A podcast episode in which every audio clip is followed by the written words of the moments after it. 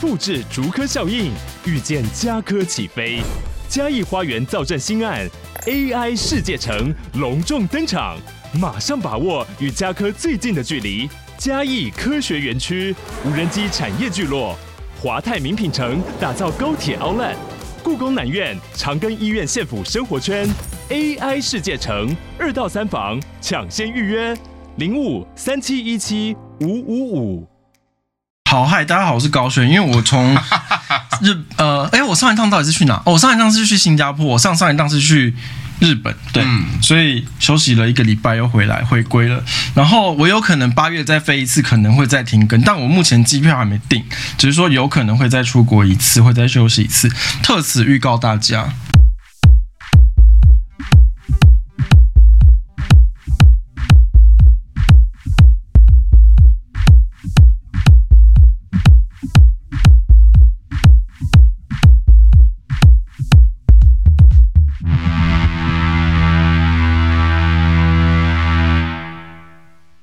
连我们上一集我有提到，都还是会有人问说，哎，为什么没有更新？对，路透社在六月三十号的报道，就是尼泊尔的最最高法院在六月二十八号的时候颁布了一项临时命令。然后那个命令的内容不是说同婚通过，它主要的来由是说，因为尼泊尔的最高法院觉得说，把婚姻这件事情限制在异性恋，其实有违宪法。它只是基于一个它是违宪的状态而提出了一个，它也不是修法，它也不是增加法律条文，它只是宣布了一个临时命令，就是说同性恋者也可以去登记为婚姻，已经开放了这东西，然后。是由线上开始优先申请，然后目前据说已经很多有同性伴侣去申请这个同性婚姻的结婚，但目前还没有正式的修法。怎么会有人有同性伴侣啊？我没有啊，哎，你我你就在好奇这件事你情。至今还是母胎单身，对呀、到底是就是看不懂呢。所以就是同性婚姻过了也帮不到你。 同性婚姻那一天嗯过的，当初就是通过那一天，嗯，就是避人我的生日。你生日本日对，所以一只要如果当初有人要娶我的话，我可以在我生日那天就直接直接嫁直，接嫁了，然后就结婚纪念日。然后但就 actually 就就是没有对象。 actually 到现在就是嫁 不了。好，哦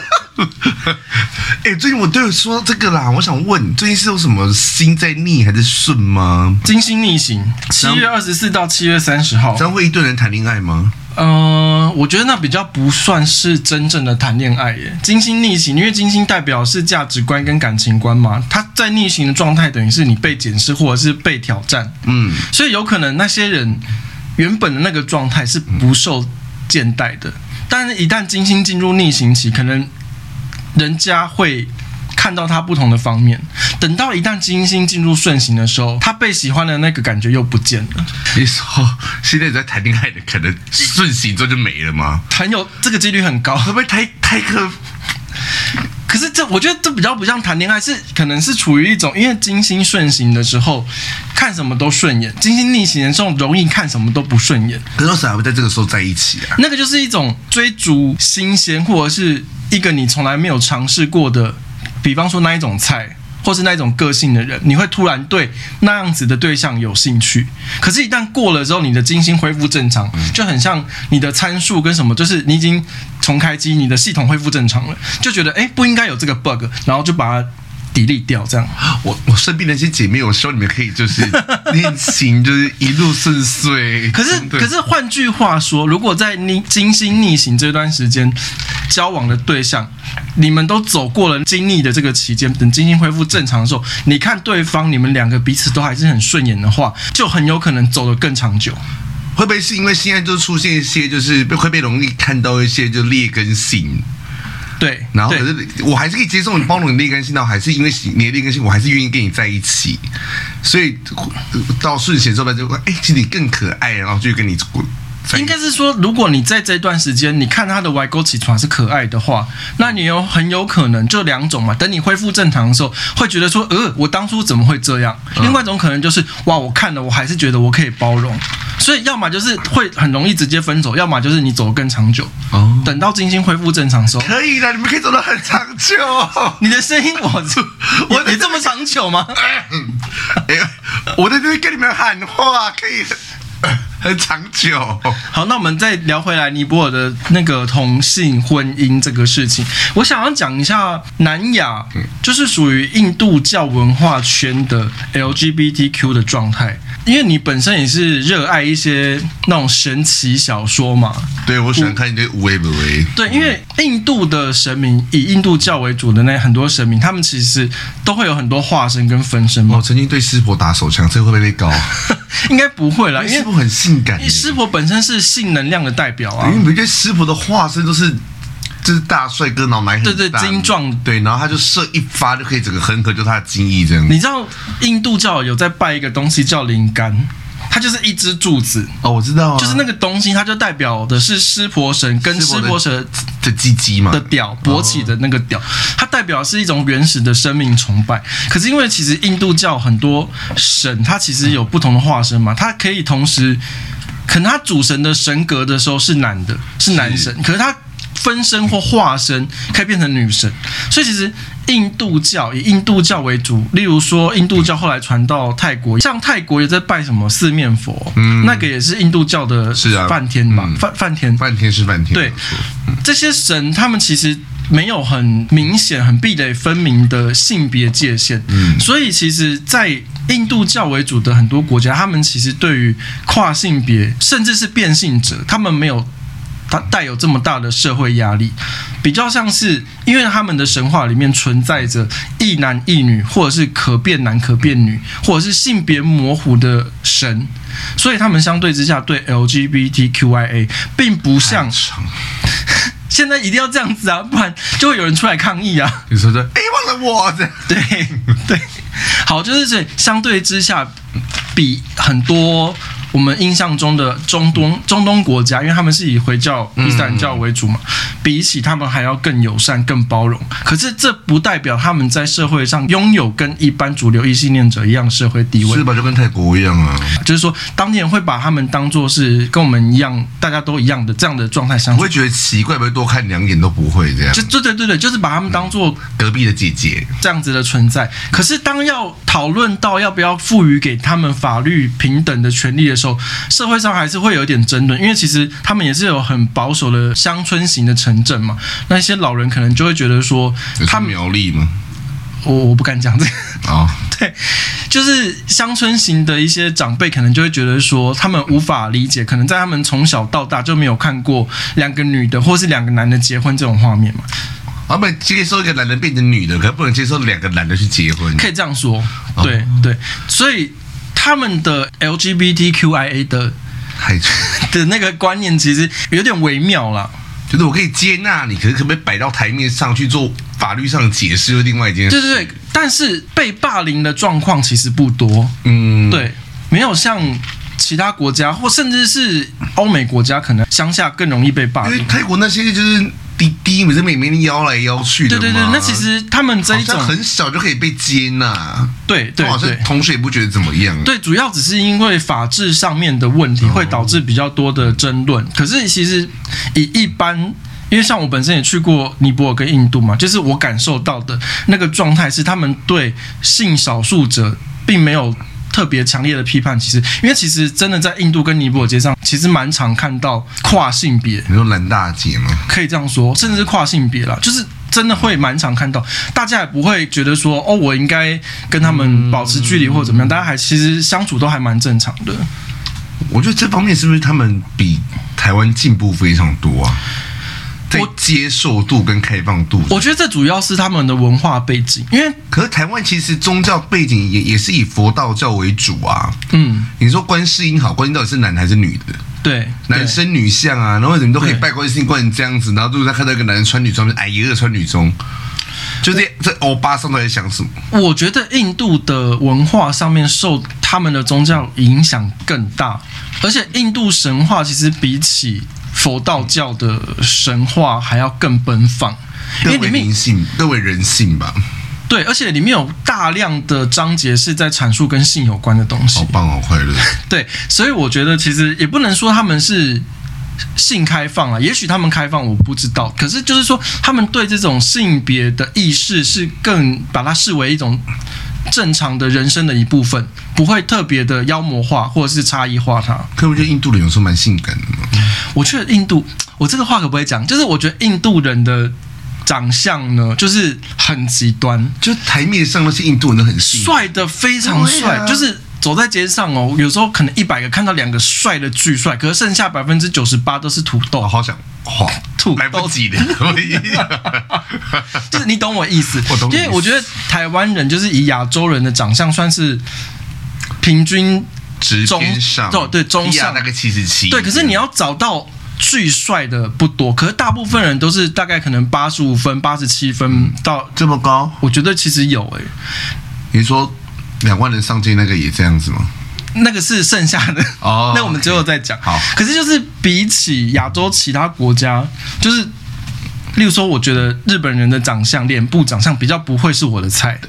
呀，对，就是我会，哎你对对，所以也是台湾是平均值偏高，可是你要找到巨帅的，我觉得没有那么多巨帅的。哦，就是大家普遍都还不错，对我我是这样觉得，希望大家不要来出征我，这是我个人的审美观念，不是代表我要推崇的理念哈。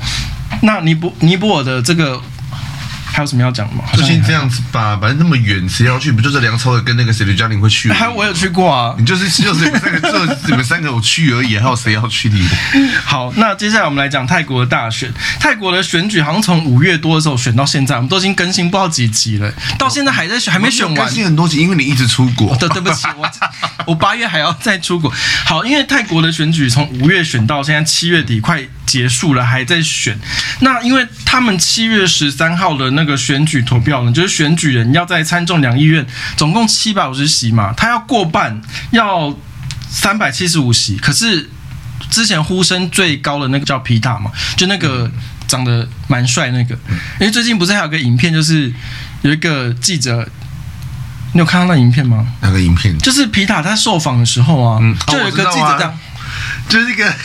对我很喜欢。对，就是那个一直用那种放射、镭射、爱心的那种他眼，是他是用那哦，很帅耶。，对，就是一直不断上下的扫他那个皮塔，我觉得泰国的阿都哦，我觉得都很优秀，真的是有那种阿都感。好，因为皮塔好像是几岁啊？好像四十二吧，就很年很年轻，其实很年轻。但前进党的党主席皮塔，他其实这个党一开始创立，他们的理念就是有一点想要针对泰国的君主的状况。嗯诶，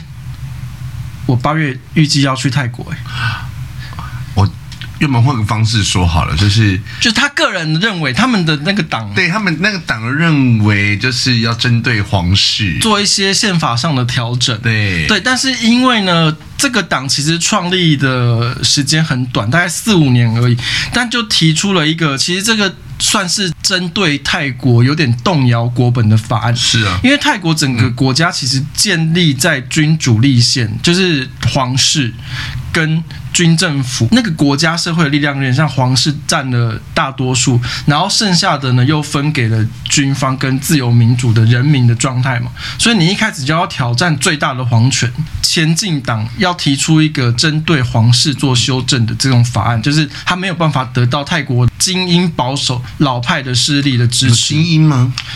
就是相对偏右了，老派保守的老人们，对对对对，嗯所以他一开始这个党要成立，他就要挑战这个议题。当然，这种议题在所谓的年轻人、泰国的年轻选民，或者泰国所谓的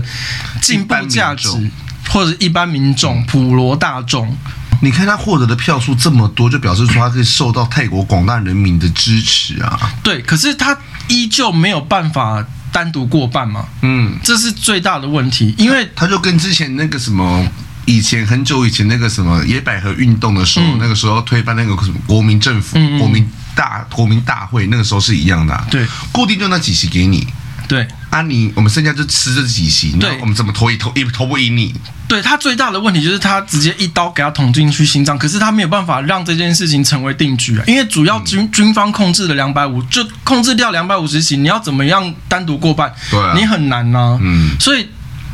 我看了一些新闻的评论，就是说他其实这个举动是有点过度冲动，因为其实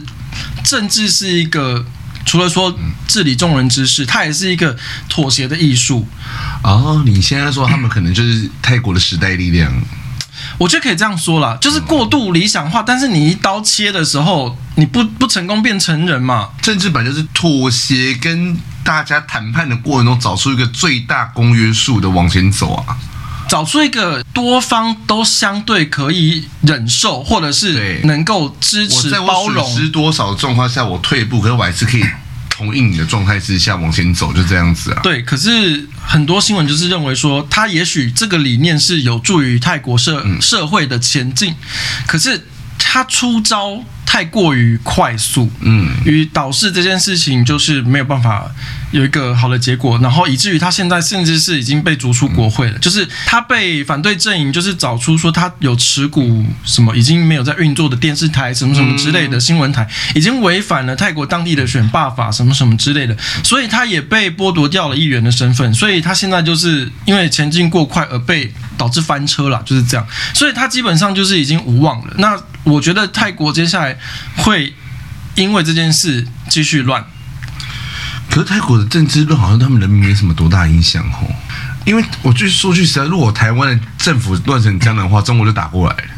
对啦，他们可是没泰国有是一个非常已经就是就是很独立的一个国格的国家了啊。泰国，它其实是存在以来基本上都没有遭遇过外国的殖民。就自己的内部那边打打杀杀，它一直以来都是固定的，他们很自豪，就是泰国从来没有被外国殖民过啊。像包括新加坡、马来西亚，他们都被英国殖民过啊，还有日本殖民过啊。可是泰国是完全从来以来都是保持它的领土的完整跟它的自主性嘛，甚至是它隔壁越南也是被法国殖民过啊。所以泰国一直很骄傲，很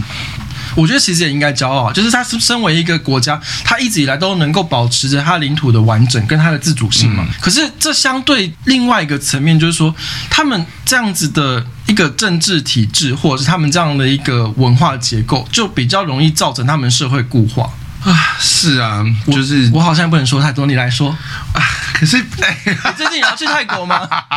我就哇，H 流版那个 week 上个 week 我是要，我今天哦是在、对，就是没有办法去啊。哎、我真的蛮想去泰国，我打算冬天去泰国哎、冬天去泰国是比较刚好啊，我觉得冬天去泰国很亏耶、可是比较比较不会热死哎、我觉得冬天要去日本，然后夏天要去泰国。因为泰国会不会热死？夏天的泰国没比哎台有湾凉爽，对，没有比台北热，台北真的会死人欸呢、台北喝就是死人呢、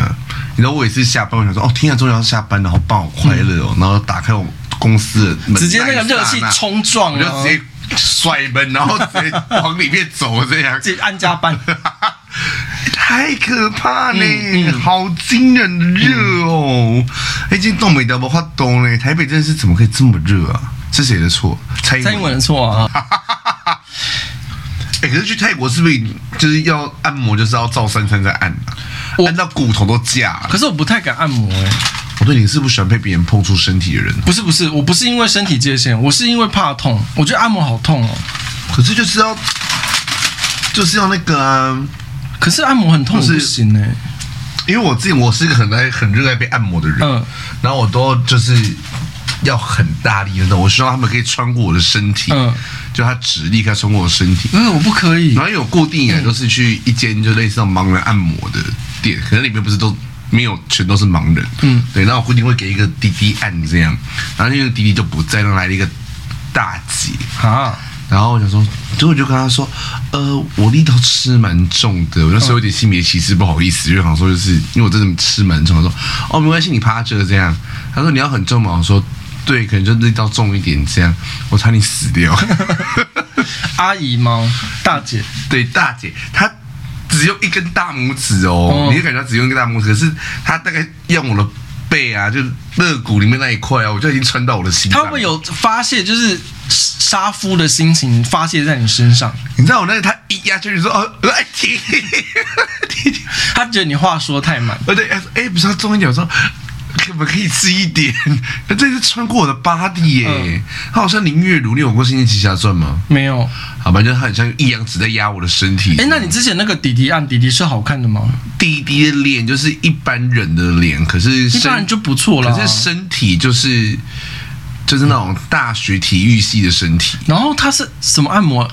他在盲人按摩里面按摩，可他不是盲人，是合法吗？我不知道什么意 思，就是我可能 maybe 有哪里有缺陷，我看不出来啊、可是他这就是就是大概目测一百七十二，可是身体身形就是感觉是我在运动的身哎可是如果是体育系的身材，可以就是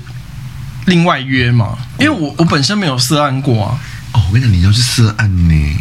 涉案到底过程怎么样？因为我因为我之前不是跟你说过，我去我去被采访嘛，嗯，对，然后那个后来采访的时候，那个就是那个记者大哥，记者先生很帅气的先生，后来他就得出个结，应该是我们共同得出一个结论，就是我的生活因为太过独立，嗯就是我现在我的人生除了就像我自己我的确我的确上面有写，就是我生活现在除了打炮跟吃麻辣锅之后，其他事都可以自己完成。嗯，对，因为吃麻辣锅你一个人去开锅要多两百块，嗯凭什么 啊？哎、我今天谴责你麻辣，凭什么要多收我两百块？对，可是所以这样子到这样的话，就是你在解决，哎、你知道有时候约炮又很累，你懂我意思吗？我知道，原本你还没问问型号，你还没换照片，然后还要敲去哪里，对，麻烦的要死。然后说那我就去试案就好啦，因为你知道你去不老松按一个小时也是快两千块，嗯，那我再多个五百块就有试案，为什么不好呢？才差五百，欸对你九十分钟好像才两百五、两百六吧，两千五、两千六而已啊，那为什么不要呢？哎你这样说很有道理。，对，如果今天以我要按不老松的话，都快要两千了，我要加个五百块，就有一个大帅哥，还是你喜欢的还类型，还是大奶大帅哥，那全都帮你按摩不好吗？哎、可是最后要怎么样？就是通常前一趴会有分指，就会有分指压跟油压，嗯然后指压就是你，就是你进去穿就你要先洗洗个澡，你要就就是全裸上了啦，嗯然后就看师傅会穿什么，有些店家比较高贵的，他可能还会有制服之类的，嗯，对，那可是大部分的话就是会变背心跟一个三角裤。这个奶口这样嗯子，然后他就先帮你指压，然后指压完之后大概不知道多久，反正通常我是指压完他就叫你翻翻，就是去上厕所什么之类的，因为要换要换油压嘛。嗯，可是看，我觉得看师傅，你是不是师傅的菜这件事情很重要。哦，如果是师傅的菜，像我曾经在指压的时候，就师傅就是把一鬼之后就直接放到我手上这样。哦，对，想诶，这么快 就到下一步了吗？对，然后后来就是油压，油压的话就是一样，它会就是去上油嘛，嗯，后油压的话就会有就是 body to body 的油，它就会它会用全整个身体在帮你按摩，嗯嗯嗯，就是用它，如果人家奶力很大，我就感到两两块奶在你身上滑来滑去这个嗯样子。通常因为我鄙人就是每次去的时候，通常都会进行到最后的阶段了、嗯，我就感谢这些师傅的喜欢这样子，就是他们就是就问你要不要做啊，或干嘛他什么的。们会问，他们会问，他们就开始调情干嘛什么之类的，然后就问你要不要做，然后做的话，他们就自己把套子戴起来，或是请我去把套子戴起来。如果他是纯一，因为鄙人都可以嘛，就是我一零双修这样子，嗯对我双主修，然后所以他如果要干我的话，就是自己就是可能滑一滑自己滑进来，哦，对。可是如果他就是一脸零样的话，他就会自己帮我戴套，然后自己就坐上来。哎，对我就每我每次去的时候，我都会走到这一块，嗯，就是嗯好。那我问你，如果对方按摩的师傅是一、他一定会射吗？哦，不一定，可是因为我个人也是都会射射，哦，就他们都会，所以这一个他们选都跟我项，说你要你要我射吗？对，我所以说这个选项就是以客为尊。我觉得坊间有几个很有名的师傅嗯，六岁，啊，我现在在跟你说没，有，现在可以讲会剪掉。就是 IG 可能两三万在 follow 的人，嗯也有在做色。我知道很多人跟我讲，对我有一个小本本，我有一个小本本。。哎我觉得，然后，所以我觉得说，通常你一般的路人，你想去接近他的身体，不可能，那就花个两千五百块就好啦。这么便宜，我一直以为那个价格会很高欸诶、哦，通常就是说，他们可能会内部可能会有一些加价的部分，就是说如果你要跟我打炮的话，你可能要加个一千。哦或什么的，看你自己要不要对，那是私底下的事情了，就是你看你要怎么出嘛，你要多付钱呐、哦对啊，啊你不要就是，可是你至少也可以看到他的 body 啊。我懂，我懂，我懂。对啊，你一辈子碰不到人类，你花个两千五百块就碰因到为不好吗好，首先先跟大家说，我们的叶配就是马士曼男 这性么破口，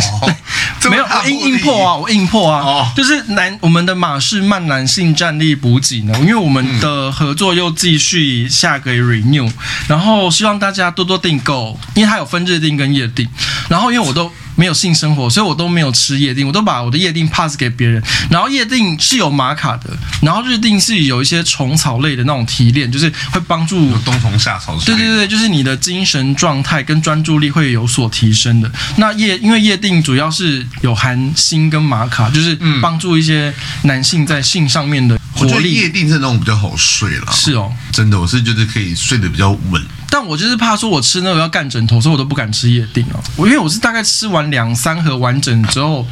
我才敢接嘛。然后因为我大概吃完那两三盒，我都觉得那个晚上就是对我来说那个漫漫长夜很难熬。哦，你你有难熬的时刻吗？就像你说的嘛，我觉得约炮很麻烦啊。所以我都是睡前五分钟就吃，然后就睡觉。 那我那我知道这段要插在哪里了，我插到那个色案那边去好了，哦好好 因为你就不可能吃完了这个东西，然后还花钱去色案嘛，不觉得很浪费吗？它其实也是可以的，如果你硬可要是很快的，你可以，那你就睡前三个小时吃，然后你就约色案，四个小时吃，嗯然后就一个小时到色按，然后按完两个小时之后，然后一个小时回家就睡觉，不是很快乐吗？不是你花，钱吃那个，但是享受到的却是师傅哎、要不要享受谁？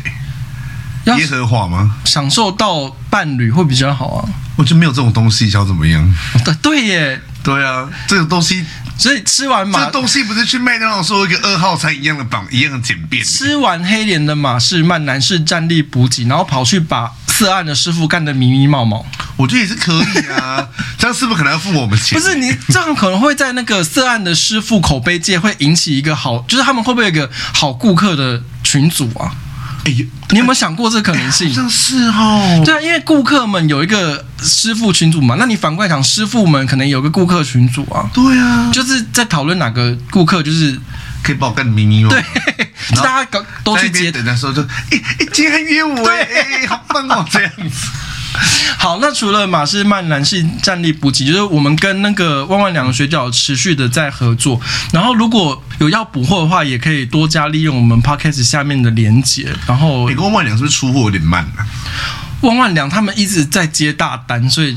哦，没有，因为我最近就是我一些就是 friend 跟嗯 family 有在订，然后他们就问我说、啊到了没？我想说我不是窗口啊，对，对对对。我只提供一个就是因一为他个们码。他们的货量越来越大，所以大家赶快加紧把握时间，就最好订之前稍微把冰箱清空，然后还是订多一点。他们的货量出的越来越多，哎、连我妈都鹅乐嘞，连一个六十岁的欧巴桑都鹅乐给追掉这件事。对，所以大家不一定要抖内，我们可以多多购买我们链接下面的一些产品，就可以帮助到我们，谢谢。对，度过漫漫长夜。哦好，那我们继续回来讲色案。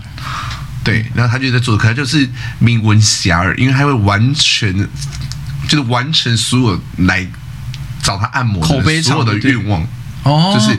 不管他长得多丑、多胖、多老，他一定会勃起把你干到射出来，然后射在你脸上，这么敬业。很敬业。所以他的就是他的班排超满，排可是到明年。这一种他一天可以射几次？通常我不知道，我可是我问过他，因为我认识他，他好像一天可以回到三四次。怎么那么厉害？他就是这种这种做口碑的，就是不管来去找他按的是怎么样的人类，他都可以让你就是很欢喜的回家，他都有啊这样办法进入状况。对，这么很厉害很厉害。因为有些是因为我参加一个，我有加入一个就是全台湾的。就是涉案的群 Telegram 组吗，对，那里面很多人都在骂，就一些什么名师啊，很帅嗯的、啊，就会说什么我被挑菜啊，连勃起都没有勃起，然后随便随便随便就说你可以回家啊这样子，这个可能就是比较不敬业，我觉得啦。对，可是我那个朋友就极度敬业，嗯嗯嗯嗯对他可能就是可以完成所有的事情，所以他很好厉害做口碑的这样。好，所以有没有射这个环节师在师傅身上是不一定，但是敬业的会帮助顾客尽量完成。对，那更近，就像我那个朋友，他可能就是会敬业到他每一次可能都会射。可是你这个事情没有办法明码标价，所以不是你去看科目的演唱会，你要坐在台下，你上不了看，你也上不了台上跟客户的。我不会花。钱去看柯文哲演唱客户的会。演唱会要八千八百块，欸我可以按几次涉案三次，欸对不对？干嘛去看柯文哲演唱会啊？你这样说很有道理耶。对啊，那友情没地方花，也不是这个样 子。好，然后德国发表了 对，等一下，什怎样么意思？我刚我想到这段差不多 啦。我们要继续聊色，因为我没有涉案的经验呢、啊我再丢几个定价给你。我很想知道那些网红，我我再丢几个，我有几个是你的菜，我再丢几个给你。不是因为你刚刚说如果涉案是这种价钱，可是他们发一篇夜配是大概就是这个十倍啊，那他们何又苦去又接不受？是每一篇 A 片都会找他发，还是说他们做这所以个，他们一天可以就可以做三四个，你抽个两千好了，一天就八千块嘞。还是说他们做这个多少有一点自己也可以发泄的情绪在里头？你觉得有没有？我我觉得比较难呢、因为我觉得会去涉案的人呐、说句实在话，可能真的就在现实生活中找不到比较符合水准的人跟你打炮的那些人。不是，你懂我讲是的说东西吗师傅哎、对，所以你刚刚讲问题是说，可不可以在这个过程中有一些发泄？啊，我懂你意思，我懂因你意为思会去找他我们私懂你人，意可思能就是比较，可是也有像你一样的正常人啊，就是觉得我只是要省时间跟精力啊。所以很遇到都很开心呐、啊，都会来给我比较。哦，对耶。所以他们就会给我任何我我没有很渴求的东西，他们都会送给我这样。哦，那我懂你意思了。我现在对终于有对于这个生态有稍微比较你初懂步我的要说理的解东。西我吗知道，我知道。因为如果我今知道天来一个，就是例如说，就是可能就是你知道吗？就那个样子的人类，然后去生，他可能就说，那我就完成一嗯手。我懂，假如说今天礼拜一他早场接了黄国昌，然后午场接了馆长，下午场接了柯文哲，他隔天遇到你，他就很开心。对是这个意思。对对对对对对我懂，我懂，但我就懂 了。好，下一则就是德国终于对中国发表了对中战略关系，德国对中国设定为战略对象这件事情法制化了。哦，终于，那他们发表这个。对中国战略的这个文件呢、啊，其实把中国列为体制的竞争对手，也是合作伙伴。但是因为这一份报告就是主要有强调，就是说，因为中国最近一直不断把自己的战略竞争的这个角色放大，嗯，而削弱了中国在贸易合作伙伴上面的角色。这边你有听懂吗？就是它就是天平的两端嘛有，你把那个战略的地方拉高的时候，合作的那个就会降低，大概是这样。那因为这样子呢，其实中国跟台湾我们都知道，我们就是也是处在一个战略的天平上，所以一旦中国的战略关系被拉高的时候，台湾的合作伙伴关系就会被提升。因为德国其实大家都知道，德国是长期的友中亲中，是啊，嗯，所以最近连德国都加入了对中的体制上的对抗这件事情，比较让国际上哗然。就是说，德国终于醒了，是这样子吗？啊，到底是那为什么消之现在才要醒啊？我觉得这是一个很大的问题耶，因为德国是整个欧美社会里面最有中的人呢，应该说自由民主化的社会那一块的话，其实我觉得你可以说，德国几乎也是整个欧洲最左交的国家。哦，我觉得可以这样说，因为其实大家都知道，德国是从二战之后，就是他们一直抱有那个负罪感，所以他们一直在国际的各种合作上面的立场，其实都一直一直偏左派。那为什么国际上一直在左派的这个位置上的人，几乎其实都对中国是相对友好的？因为像之前美国的民主党，其实他们也是对中国是相对友好。是啊，左派就是觉得说，哦，我们就是世界大同嘛，但是各个人种大家一样嘛。可是大部分的左派的人，他们比较非精英学者的人比较多嘛，那其实他们对于中国的体制。跟中国的社会，他们没办法做一个完整的认识，他们就是认为说，中国政府跟中国人民一样都是中国，所以我们对中国人民有爱，我们也要对中国政府有爱，对于中国这个国家有爱，所以这种模糊的观念一直在左派的脑海里没有办法适度的厘清，一直到。以川普为首打开了这个对中对抗局势的大门之后，左派才慢慢的理解到，哦，中国人、中国政体跟中国是三个不同的事情，才慢慢开始认识到，哦，原来中国政府是这样子对中国人，是这样子对台湾人，所以才慢慢有这个认识。那也许就是说，处于欧洲的这些左派或者是嗯偏左的国家，他们要认识到中国这些过程是需要更多的时间的。比起首先开启对中战略的美国来说的话，可是德国的男人呢、跟就是真的比较阳刚跟粗犷一点呢，你有发现这件事吗？德国，我觉得德国男生很好看诶、德国、对啊可是德文真的太难，我不会。因为你看随便一找就这一张哎，你是搜寻什么就是 嗯 Germany 吗没有？Germany、就是 hunk new 的，哦，又是 Hunk 加 New 的。对好，那我知 道。德国希望减少关键领域对中国的依赖。他们说目标不是在脱钩，那就是脱钩。对就大家要会看这些国际的宣誓跟文件哦。然后德国希望对已经改变而且更具侵略性的中国做出回应。所以意思就是他们这一篇报道其实就是主要就是剑指中国而来啦，这很明确。那终于德国也有这个立场，我觉得这个文件出来之后，会对整体欧洲对中国的战略会有更清晰的轮廓，应该这样说现。在看法国啊，法国的马英九啊，想要怎么样啊？和法国法国马法国嗯英法国马英九现在也没有空吧？他们法国还在吵闹哦，法国最近也推出很多很左交的法对，案，内部还在吵闹，所以就算了吧。法国自己也没有用，好，因为我们之前有讲过，就是尹锡悦访美之后嗯嘛，他就是跑去求美国爸爸，就是说我们需要你的帮忙，拜托你来。然后所以美，于是美国他就把战略核潜舰。好难念，战略核潜舰这个吴明杰一定念得很顺。战略核潜舰，战林战官，我跟你说，战略核潜舰，战略核战略核潜舰，就是肯塔基号，在七月十八号的时候停靠了韩国的釜山港。哦，我跟你讲，韩国的釜山呢、如果真要去韩国的话，现在排队在釜山。釜山男人各个，大家就有点像是，就是各个就是你知道 man 到不行哎、釜山是比较野生类型的，就是野性感很重啊对对对对对对对对啊，不是比较追求这个吗？对啊，是我们住在釜山好了，釜山还不错欸诶、真的哦。釜山可以去。釜山我觉得，因为我对韩国是完全没兴趣的人，还是我们可以先坐高铁去首尔买衣服，再去釜山打炮。没有买衣服不能放第一站。我跟你讲，出国的时候真的认真要 shopping 就放最后一站。除了爱马仕是每天要进去店里面刷脸之外哦，每天要进去，因为你不会第一天就包包包出来，就每天进去爱马仕刷脸。除此之外，我所有的购物行程我都会放在最后一两天，因为你才不用带着你的行李拿来拿去跑来跑去哦，你有嗯一定道理放最后一站。然后你累积多的东西，你可以一次退税，因为你手续费。每一笔都会收嘛，那你一次买最多，你手续费就是扣一次而已啊。所以你购物一定放最后一两站，而且尤其中间你还可以稍微比价。你真是精打细算哎、我是啊，我出国达人呢、大家有出国问题真可以问我、欸。去釜山看那个核战略核潜舰，就除了哎、感觉去釜山除了看韩国小哥哥，还可以看到战略核潜舰，战略战战战略略战略核潜舰美国小哥哥。啊，如果运气比较好，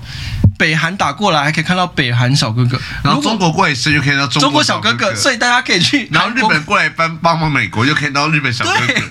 好棒哦！所以大家就是盘点一下，有没有发现其实韩国比我们更在热锅上吗？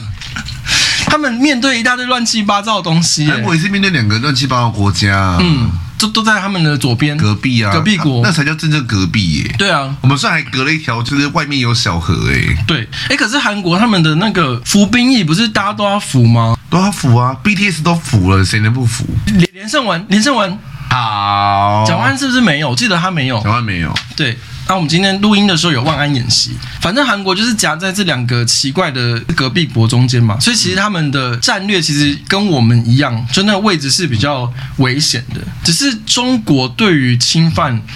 中国没有道理要侵犯韩国吧？不是他们也有领土争议，就是那个独岛，可那也还好，就一块小岛，嗯因为那个争议跟海会里因为那个争议点的复杂，就是在在于说，北韩宣称南韩是他们的一部分，所以那个岛也是北韩的一部分。可是北韩一旦宣称那个岛跟南韩都是它的一部分的时候，那个岛跟中国也有主权争议，所以中国跟北韩也有那个主权争议，然后那个岛跟南韩也有主权争议，所以它是一个比。台湾再稍微更复杂的一个地缘关系，所以韩国的状况其实比我们还要，那岛是不是长得很漂亮？我觉得应该没有。那怎么那么多人要它？因为岛这个扩充那个经济海域的往向外延伸啦，就这样说，那个岛如果是个同性恋的话，去 G Star 的话，可能被淹没 吧。可能就会在上面跳一些美亚舞，然后就没有任何军营会想说我要占领这个， 就是大家都绕道，就我不要这个岛，我不要了。 然后讲到中国啊，就是上礼拜有个奇怪的新闻，就因为俄罗斯又不知道干嘛突然压起来，因为俄乌战争我们已经好几期没有关心了，就大概国际上好像全世界应该只是我们在关心的，全世界 对，就是俄罗斯好像前几个礼拜突然压起来炸乌克兰嘛，嗯就轰炸乌克兰一个海港城市，然后中国的领事馆在那边，然后中国领事馆就被炸俄国的轰炸机炸烂了。啊然后中国的外交部出来证实这件事情，然后说对，确有此事。然后中国的在乌克兰领事馆被炸烂，然后就有网民在下面说啊，你怎么不出来谴责俄罗斯？嗯，你的领事馆，因为通常我们都知道，领事馆作为其他国家就等于领事馆本国的领土的延伸嘛，是啊，所以就有人出来说，你中国领土现在被俄国侵略了，你嗯被俄国轰炸，你怎么不出来谴责你的二爹？他被封锁了吧？就对啊， 就是中国现在整个 get down down 没，就有这件事情装没事。那我们讲到中国的外交，就讲到中国的那个谁秦刚，秦刚啊不是消失到现在，全世界都在寻找秦刚，对，吹波浪呢，像寻找威力那样寻找秦刚。寻找威力可能找得到哦。寻找秦刚找不到。对， 可是比较妙的一点，就是因为秦刚是接王毅的班嘛，之前王毅不是说他要退休嘛，所以他逐渐没有在中国的外交舞台上面活跃啊，嗯就是等于算半退休的状态，所以那时候是交接给秦刚，然后秦刚现在消失了，中国现在又要出席一个什么金砖国的会议之类的，嗯然后。中国又派了王毅去，所以如果中国一旦派了王毅出席那个会议，就代表了秦刚正式消失，但没有人知道秦刚到底去哪了。这样我又不是很干呐、老子都要退休，我还要我还要工作，对，已经准备好买去巴黎的机票啊，又要出来上班了。所以中国现在的态度就很奇怪啊，就是针对于你的领事馆被炸，你也给点点，然后你的外交部长消失了，你也给点点。中国不是一直都这个样子吗？然后中国还有发生一个怪事，就是韩国最近有很多新闻，我觉得大家应该都有看到，就是说他们收到那个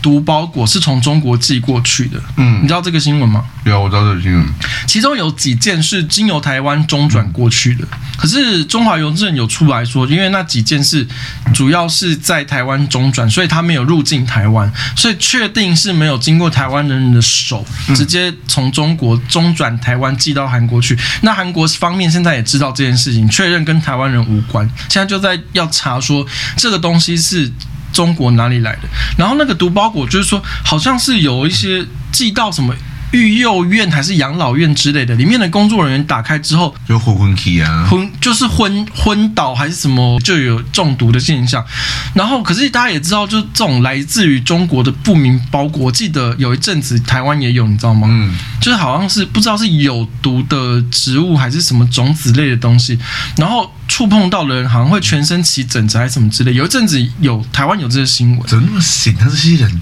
好好工作不好吗？就不知道啊摆，个地摊不好吗？对，就不知道为什么会有这种东西。可是你也知道，如果是中国寄出来这种东西，你要去追查根本不可能啊，因为对啊中、中国根本没有要跟其他国家正常来往啊，或者是司法互助，他没有啊，中国就没有这个心情了、啊所以我觉得这件事情会在韩国闹大。多少也是因为中国他们这种不透明的处理态度会有关系，就导致韩国很多韩国人一定不爽嘛。很多人不爽，不是巴黎的事情了吗？什么叫霸凌？就是就是很多年的事情啊。我觉得韩国人不爽中国一直都有，我一直都感受得到那个气氛。因为我在韩国那时候待一个月嘛，我从济州，然后到釜山，然后到庆州，到首尔，我就各个地方我都待一个礼拜。然后那一个礼拜呢，我很明显的感受到，其实通关密语跟在香港是一样的。啊 Sorry, I come from Taiwan。，对你就会得到以全世界的一切就，得到，那他们好像不能叫阿祖玛，就是你会得到哦内，你会得到哦内大量的关爱，他就一直来问你说那个泡菜够不够吃啊，不够吃，他就一直在塞你摆你整桌摆满呐，然后问你白饭不要续啊，汤不够的话，他偷偷再多给你一点啊之类的，就是通关密语，就是 I'm from Taiwan。对，你不要让人家认为你是中国人，你就会得到大量的 s a b i s 这样子。中国人就叫你说啊吃完了没？对，快点出去。就赶快出去，就可能会被，因为其实我觉得韩国人对中国人的那种不欢迎的态度，其实还是有。他们比较像是，我觉得跟新加坡人一样，我喜欢中国人的钱，但我不喜欢你来我们这边扰乱我们的生活秩序。哦，我觉得他们有那种感觉。吃完快走付钱，赶快吐，赶快给我出去。对啊，你就要给我多买一点啊！你买完你赶快滚，你不要在我这边逗留。可是他们对香港人、台湾人态度真的差很多，让大家如果要去韩国，一定要讲的通关密语，真的差很多。 Excuse me, I come from Taiwan。对，但如果你也讲一点韩文更好，因为像我不会韩文，可能就有差。因为像我之前在法国待的时候，我在法国待那一阵子，因为我会我会一点法文，但我法文其实蛮破的，可能对他们来讲就是像小学生那种法文嘛，他嗯们就觉得反正我就是一个不太会讲法文，但是很努力想要讲法文的外国人。就你就想想看，如果今天是一个这样子的外国人在台湾努力的想要讲破中文，你就会觉得哦，那我是不是？你好，对，就是觉得好像就不对他好意思这对他样。多一点耐心，就是我觉得一样是这个道理，就是那个通关密语一律就是我是台湾人这样子，就这个在韩国也蛮奏效的。嗯那接下来我们再讲回台湾，就是这两个礼拜其实蛮多人访台的，包括巴拉圭的准总统，之前一直不知道为什么一直有阴谋论，就是说哦，他巴拉圭快要跟台湾断交，快要跟台湾断交了啊，结果也没有，因为这次巴拉圭的准总统也来访台，然后赖清德也有接见，然后蔡英文也有接见。巴拉圭总统访台就是破除了说我们台湾跟巴拉圭要断交这个事实嘛，因为如果他已经即将断交，他来干嘛？不是被人家闹一个笑话吗？出个国，你说消化预算吗等？消耗一生。又不是柯文哲，柯文哲才这样嘛，卸任还没访访这访那，然后还有安倍昭惠也来台湾，嗯就是安倍晋三的遗孀是嗯妻子也来台湾了，然后他们是。因为安倍晋三在台湾有办一个纪嗯念展、纪念会这样的东西啦，去年被刺杀身亡嘛，那所以因为安倍一直有推行台湾台日台湾有事就是日嗯本有事，然后他也是算是日本国会里面有台派的是曾经的领头羊之一啦。所以其实台湾接见这两个。地方的算是领袖级的人物，因为虽然安倍昭惠他不是领袖嘛，他不嗯是他没有实质的政治领袖，可他算是某种程度的政治应该上说的有一个政治意义在的。对对对对对，它意政治意义非常高。嗯那就就像我刚刚讲的那个巴拉圭的总统，这政治意义很高，可柯文哲一定看不懂。他到底看得懂什么？嗯，陈建仁在这个礼拜有宣布的，台湾的碳权交易所在八月七日开始正式营运。那应该很哦，有够左的哈，老大家都知道碳权是怎么一回事吗？我觉得不是，我觉得住在新竹的李太太可能不知道，你们讲一下。大致上就是说，你每一间法人每一年能够排放的碳排。有一个上限，你一旦超过那个上限，可能就会罚款，或者是说增科税额。嗯那这个东西被拿来作为一个交易，就是因为有些公司它可能只是，例如说它金融交易的，它不会有碳排的问题，会碳排的可能就是制造业啊、运输业、传啊产、船产类的，他们可能就需要碳排放。那有一些产业、有一些公司，他们可能就会成为碳排大户。那那些碳排大户可能就需要跟其他没有碳排的公司去交易那个他用不到的碳排额度，所以碳排这件事情，它正式成为一种有价，算是证券嘛，有价有价的东西啦，有价的产品，有价物品。是然后，因为我们八月七号要成立交易所嘛，那我今天在早上在看盘的时候，我发现职业类股全部大怎涨么。早点跟我讲？我因为我没有注意到这新闻，我那礼拜我那礼拜人都在国外啊，我这两个礼拜人在国外，没有注意到这个新闻。嗯碳权交易所成立会影响某一些类股。例例如说纸类好了，纸业全部上涨，因为纸业的话，它主要会跟一些回收有相关嘛，这对于纸业它通常是一个好的利多啦，所以我觉得大家可以看一下碳权交易这件事情对于台湾产业后续的一些利多跟利空的走势。好，那我们接下来要讲柯文哲了吗？北流就是被那个谁啊，就那很帅那一个啊，国民党那很帅那啊个、张维远，张维对远。啊，很帅那个啊。张维远，国民党籍的台北市议员呢，就是出来实名制，嗯拿着资料实时的指控柯文哲呢放任北流欠厂商的一点九亿拖款是，就是柯文哲在最后任内的八个月内没有去争取那个一点九亿的那个款项的给付，所以变成他是欠厂商一点九亿，好像是营营造厂商还是建筑，反正就是建跟建筑对相关那的。还有利息，一个月八十万。对，因为因为它是欠款嘛，就你没有付本金的时候，就变成你得付利息嘛。嗯那每个月利息是八十万，那由市政府就是要怎么说呢？这可能是不只是台北市民的民脂民膏啊了，因为台北市的预算其实也一样是由中央统筹支出嘛。是，那这个可能就是全台湾的人都有，我们都有在付那个，因为柯文哲最后任期八个月摆着不予理会的那个一点九亿的欠款所造成的每个月八十万的利息钱。应该是当时文化部就有说，我就给你这就这么多钱了，嗯没有再多了，不可能再多了，不得展言。嗯那柯文哲不管，他就是反正我就花了，嗯那你就要帮我吐这些钱，嗯，那文化部就不甩你，嗯他就不帮你付。然后可是柯文哲他也没有编列预算说要去把这笔钱付清，他就把所有的你知道这些全部都留给下一任市府，对，那还不是好，要不就好在在陈时中没当选。对，不然到时候又要骂蔡英然后文。说陈时中就是财政纪律不佳什么之类的，那边泼脏水。嗯然后，可我刚刚看了一下詹维远的脸书下面呢、没有科本出征呢、嗯，一个都没有哎、我跟你讲，这个这一段要小心评论，因为你 如果讲蓝白合的话，会有人出来告你。对啊，所以我就说。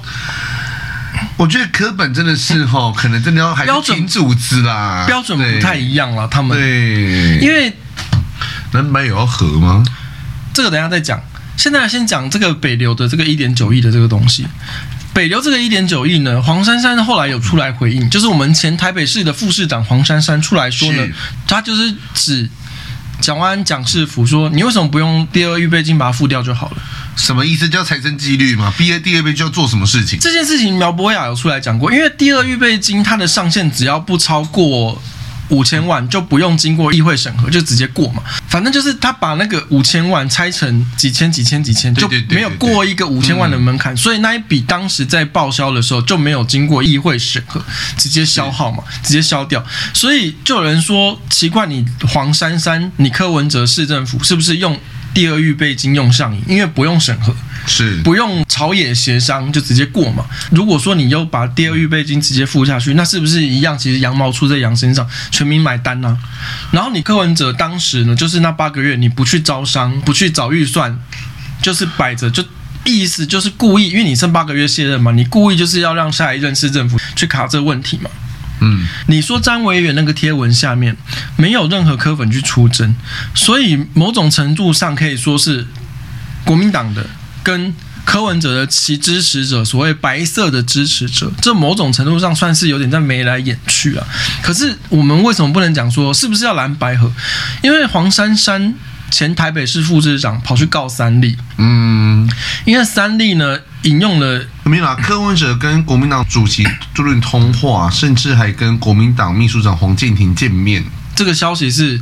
蔡壁如先说的，确定对，好。我今天听到的消息是，反正因为当时就有人问蔡壁如，然后蔡壁如就有说。朱立伦其实跟柯文哲就有保持良好的联系，然后三立新闻就有引用了这个报道，就说是否要蓝白合讨论这一题，于是黄珊珊就告了三立，六月二十九号的报道有指出说，就是民众党目前征召前立委蔡壁如为台中市第一选区嘛，哈、那这个选区也成为台中市唯一有蓝白合机会。那国民党主席朱立伦就表示说，呃，赞许蔡壁如受到大家肯定，那未来党与党之间会保持联系沟通，最重要的是要结合共同的选票下架民进党。所以其实这样子的状态。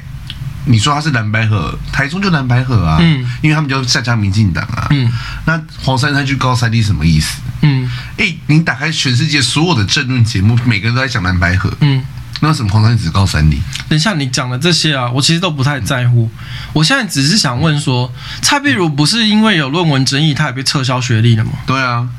那为什么他又可以代表着民众党出来选立委？因为所有的错，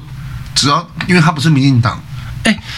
新竹的林志坚当初也是因为学历争议、论文争议，他被撤销学位啊。嗯，然后他就此在政坛上消失，好像他犯了什么杀人灭口的事情一样。对。然后蔡壁如先要出来选台中市的立委，对，什么意思？为为什么有办法有一个党可以双标到这种程度？看不懂、啊我我真的不能理解，有的人可以懂吗？有课本可以告诉我们吗？用这么。这个甚至用双标已经没办法理解，就是没有标准，我爱怎么样就怎么样。你知道我真的受不了哈，其实我真的是觉得哈，民众党跟国民党还有什么时代力量都不管了哈。嗯可是就是拜托你们，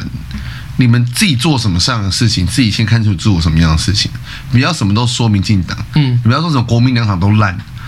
自己最烂好不好？就是你做了什么事情，你要你要不然说大家一起烂，我就是双标，所以我支持民众党。嗯嗯可你不要告诉我说，因为民进党怎样怎样那么烂，然后别人说你你也做一样事情，他说啊民进党最烂、啊，可是你也做一样的事情啊，嗯就是。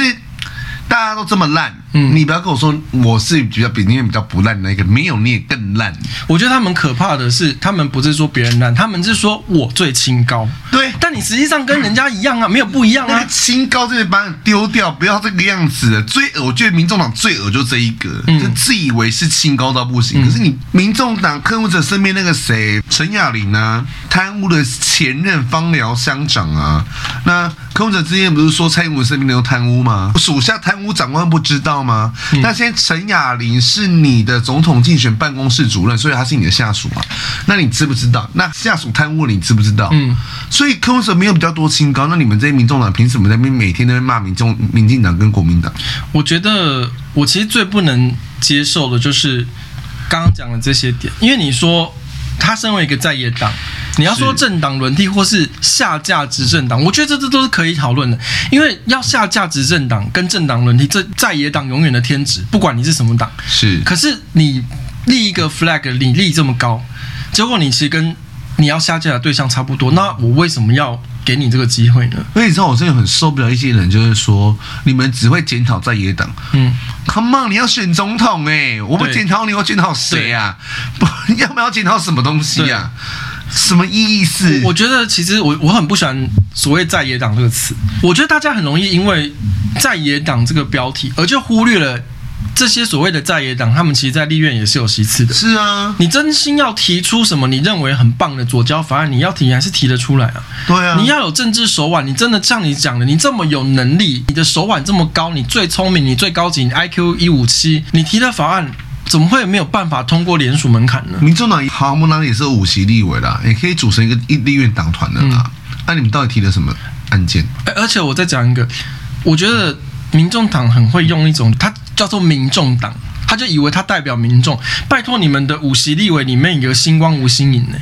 星光吴新颖不是出身财团的吗？对啊你怎么不叫财团党呢？最近馆长不是办的那个七六游行啊，对对对对对，我真的受不了，我先直接讲哦，嗯你拿一个 A4 纸，一个女生拿 A4 纸，就给她公审公审到现在，嗯什么意思嗯？她没有言论自由吗？还是要写东西你不喜欢看，你就说她是职业学生？哎、我就很想问馆长，我现在直接点名你哦，我知道你不会听我们节 目，好可怕！我跟你给你讲点，名呢。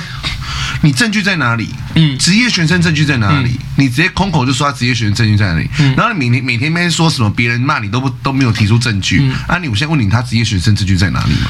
反向思考啊，其实我很感谢馆长做这件事情。要有馆长这种人的这一种行为，才能让整个台湾社会去发现，哦，原来所谓的柯文哲，所谓这些白色力量的支持者是怎么样的嘴脸。哦，我懂你意思，你必须要这样子嘛。对我跟你讲，假如说那一天那个女生她举了那个抗议的那个 A4 纸，然后馆长还无视她，她也没有直播，也没有出征，大家可能就会。就没有过意啦嗯识到这件事情就过了，可是还好七一六当初那个大游行，就你知道吗？人也不多嘛，那其实是啊可能新闻两天过后就没有事，就大家都就会不发在意对，就了就对啊对就过了。就你馆长自己爱骂，搞得柯文哲现在民调下降，真心我们是这是很我谢知谢道，更新馆馆长，对啊，，真的是谢谢馆馆长长你啊。继续骂，拜托。对，那其实你就是相对你去看嘛，我们之前讲那个黄国章，他本身土地争议嘛，越演越烈。啊对黄国昌土地证就解决了没啊？也没有啊，因为我上一集的那个评论，我只针对他的那个停车场那一块嘛。可是现在的越来越多的新闻出来，就是说他除了那个停车场，他自己名下那笔停车场是盖在水保地，然后水保地上面盖一层水嗯泥、也就算了，他自己那个老家整栋都是违建呐、啊就说他旁边那个小的那个对啊，是合法的。旁边那个长胖又长高的那个，全部都是在国有地上面。黄国昌也没有针对这件事情回应。不是啊，我就问黄最人类的道德的完人，嗯的国昌老师，你都已经知道你家被违建成这个样子了，你这么有道德清高标准的，为什么不立刻去把你家房违建拆掉？哎你还放在那边呢？我说真的，其实我为什么一直很不喜欢讲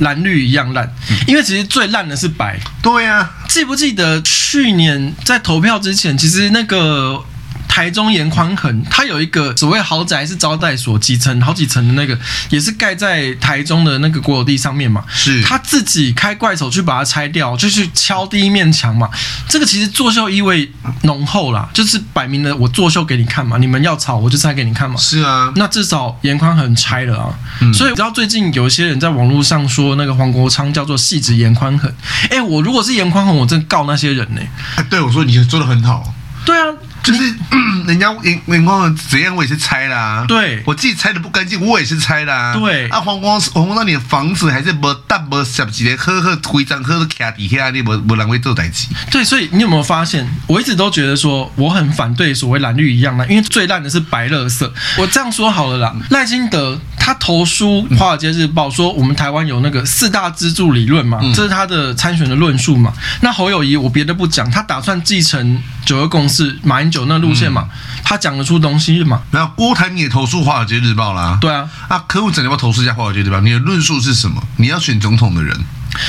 郭台铭也说他是所谓中华民国派啦。那我不管这些人，他们自己有自己的论述，民主社会大家爱讲什么就讲什么。那我问你，柯文哲，你的论述是什么？你已经挂民众党挂半天，说要参选民他众党们执说不就是政，蓝绿一样在下架民进党吗？那那那然后呢？不是，你有本事用这十个字投诉《华尔街日报》， 你就有本事给我去投诉、欸。他要直接买 A one 那个半版，不知道花多少美金呢？就是他没有东西可以民进党不是讲很。有钱吗？哦，有星光无息影可以书写对。啊，而且那个什么七一六那个什么游行不是募了一堆款吗？我跟你讲，我真的就是看不懂，因为你说侯友谊，我们就是笑他在文盲在笨，他也是继承马英九的路线，他有对啊说得出，不要讲他是说的东西是高明还是笨啊，反正他做得出东西，他有东西让你讲嘛。不是啊，馆长不是支持柯大哥吗？嗯，那、你那个七一六的募款要不要拿一些钱让柯文哲去投诉《华尔街日报》？其实馆长这个人，我是很不想检讨他了，可是他我也是搞不懂他的论述是什么。他一下反红梅嘛，就你也知道反红梅，然现在后没有反红美啊了，哦他之前反红梅，他现在就说要反绿梅啊。对啊那你唯一不反就蓝美。对啊，对，是不是？ 所以你的立场到底是什么？那如果你每个媒都要反，那你们要反对你自己，你自己也是媒啊，他自己是个大媒体。对啊，你自己也是媒，那你到底要？他现在又我不说懂，哎、他现在他们现在论述又是说黄国昌就是一个反人，为什么要检讨他？黄国昌还是时代力量的党员呢、欸他没有被开除党籍，对呀、啊，他话语权大成这样，你说他是凡人？而且他曾经还是立委啊，对呀、啊，前立委就是我觉得所谓的那个在野党的那个框架，会让很多人认为说，哦，他们在野，所以我们不用检讨他们。我觉得不是耶，你只要是政治人物，你就检讨啊。对啊，当初在检讨林志坚的时候，你们用什么标准检讨他？那你们就应该要拿一样的标准检讨蔡壁如啊！你们当初拿什么样的标准在检讨严宽恒的时候，你们就要拿什么样的标准去检讨黄国昌啊？这不是一样的事情吗？当初你们在拿什么样的标准检讨周玉蔻的时候，你们是不是也要拿一样的标准去检讨馆长呢？是，嗯，为什么遇到某些人就会觉得哦，他们是所谓的凡人？那有些人你又认为他是所谓的党国权贵，这没有标准啊？难道凡人干坏事就没事吗？嗯难道权贵干坏事就一定一律死刑吗？你嗯，六法全书摆下去，不是大家应该要一样吗？为什么会对 A 跟对 B 的标准不一样？是我每次遇到白色力量，我都会觉得那是一个很扭曲的价值观，我完全没有办法用理性的逻辑跟他们沟通。他们就唯一能够说的就是不管了、反正我要下架执政党啊。我我当然懂这个是所有在野的天职啊，但是你也要有个立基点，你那你 flag 不要立这么高，你立这么高你就回来打脸自己啊。那刚刚讲完问题重重的白色力量，我都我是不想讲到白，就是乐色力量了。他们一点都不白，最脏的就是他们。是，好，然后我现在回来讲一下国民党好了，因为国民党他们在七月二十三号的时候，就是全代会也是行礼如仪，就安全下庄了侯友谊，就是侯友谊大概率是不会被换。韩国瑜后来也出席了嘛，就是两个在那边抱来抱去啊，称兄道弟啊，就是形态上、形式上做了一个所谓韩国瑜挺侯友谊参选这样的一个过程。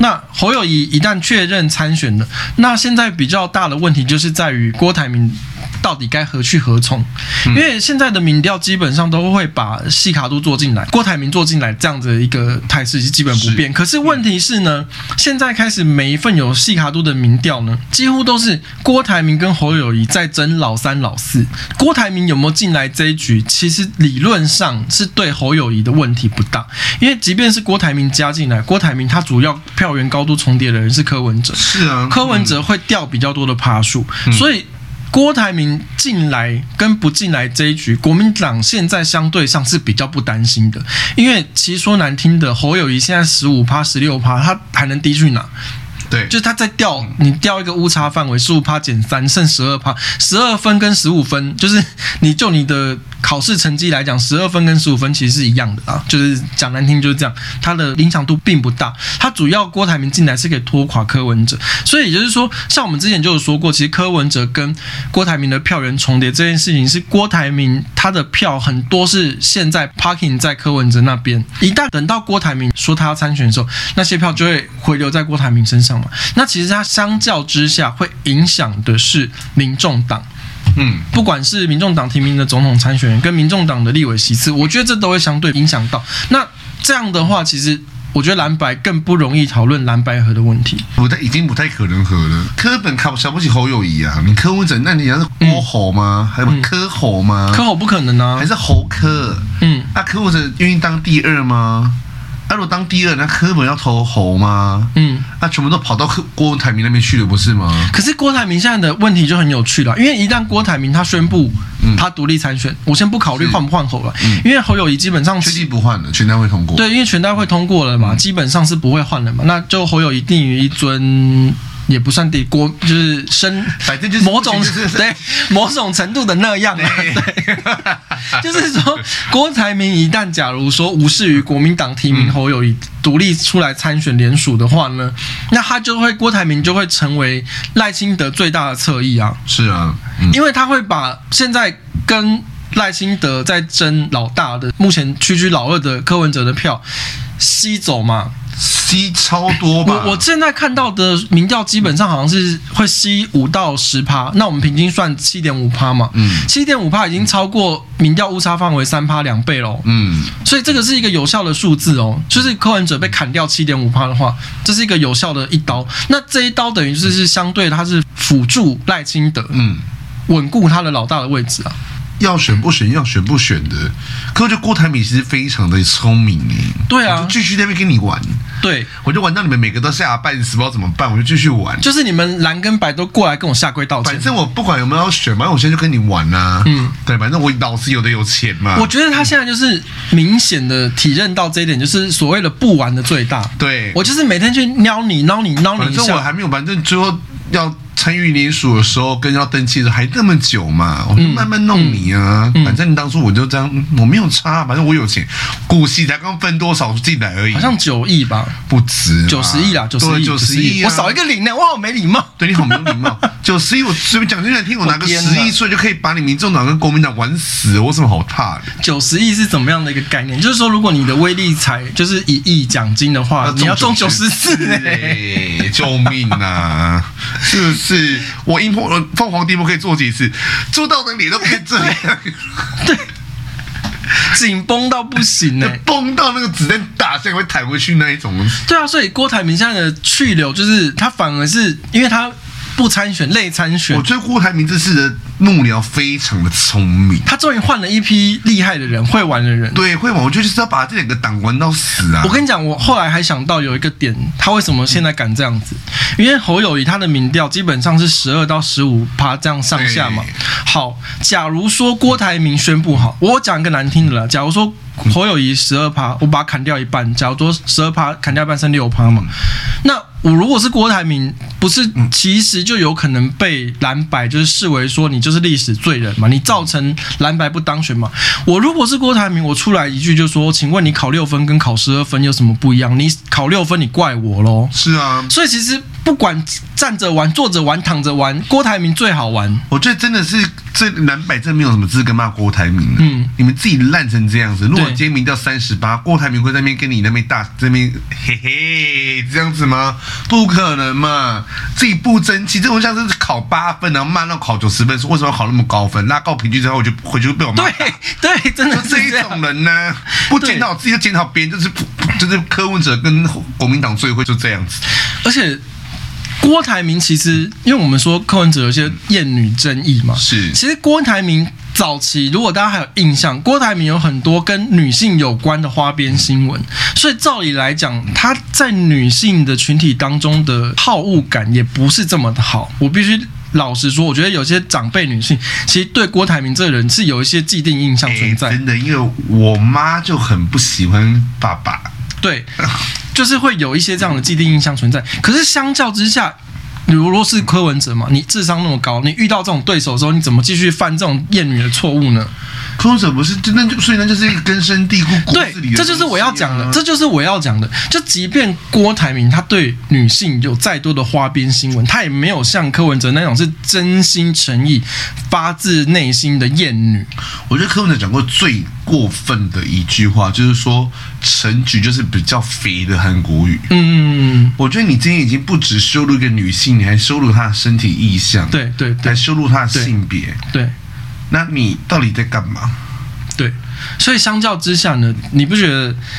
郭台铭很多时候虽然他讲话蛮我在讲话就是一个充满智慧的长 辈。就是他讲话没有像柯文哲这么样的刀，就是刀剑来往来，就是这么或的者血说讲话腥。真的是没有脑袋，不知道在干什么。对你，可是你不觉得郭台铭真的比较像是有见过世面的人？比起对比起柯文哲，我觉得柯文哲就是穿白袍的韩国语啊，我就这样讲了。因为你都可以说陈菊是比较胖的韩国瑜，你才是韩国语嘞。不是，好像韩国就是不就我们自己讲过很多，它就是个代名词啊。对，就各种版本的韩国语。可我就是在医院工作的韩国语啊。哎、你不觉得我们讨论了这么久啊？就是越到就是上一轮投票是二零二零嘛，嗯四年过后呢，就在经过这样一个循环，就发现韩国瑜其实他是一个相对可爱的人。我如果今天韩国要出来选的话，我真的对觉得他会当选、对，因为你不。觉得至少韩虽然韩国瑜做了那么多荒唐事，一下捧水喝爬树啊，然后什么，可是韩国就感觉是那种隔壁的比较豪爽的阿 贝，对我真的不知道我们会沦落至此， 称赞韩国瑜。 我觉得我到底要怎么办呢因？为 我我虽然说韩国瑜有讲过什么美白小腿，可是他那个在经过，你不觉得在经过 Me Too 之后，这整个事情之后，就觉得哎、诶好像韩国瑜当时讲那样。就像我跟你讲，我去新加坡的时候，新加坡朋友就问我说：“哎、你们台湾不是那个 Me Too 闹很凶吗？就是讲到什么黄子佼啊、什么黑人之类的，他们其实都知道啊。”就讨论聊到最后，就说就不觉得王力宏或者是罗志祥那个什么多人运动，就觉得好像没那么过分了。就是我不知道为什么当初大家要那么样的高道德标准去检讨罗志祥所谓的多人运动事件，因为他至少是你情我愿的、啊，你能懂我意思吗？对，至少是你情我愿。对，可是 Me Too 当有很多权势不对等的关系嘛，对所造成的身体或是心理上的侵害嘛对。可是你想想看我哦是，想，顶多只能算是渣男，对，可是渣男他并渣男顶多就是不违法、啊。对。然后 Me Too 事件应该是说上对下权势不对等，利用权势去逼迫女性做一些非自我意愿的事情。好，我们一样的标准、一样的角度来移到政治界来看好了。当初韩国瑜是想，他是说呢什么美白小腿让他上课不认真什么的，对讲这个嘛。当初我们在听觉得很冲击，怎么会有政治人物讲这么恶心的话？可是时至今日呢，你再对比回来，你去想柯文哲说妇产科医师就是在女人的大腿之间讨生活，我就不懂为什么这些话可以被柯本接受对。对，对对，我实在是看不懂呢。你不觉得相较之下，柯文哲比韩国瑜还要更恶心吗？韩国瑜真的只是讲一个他青少年的时候的一个 experience。 我觉得我真的欠韩国瑜一个道歉。我们跟韩国瑜道歉，我们我 们一二三跟韩国瑜道歉好了，一二三，韩国瑜我们跟你道歉。韩国瑜，对不起。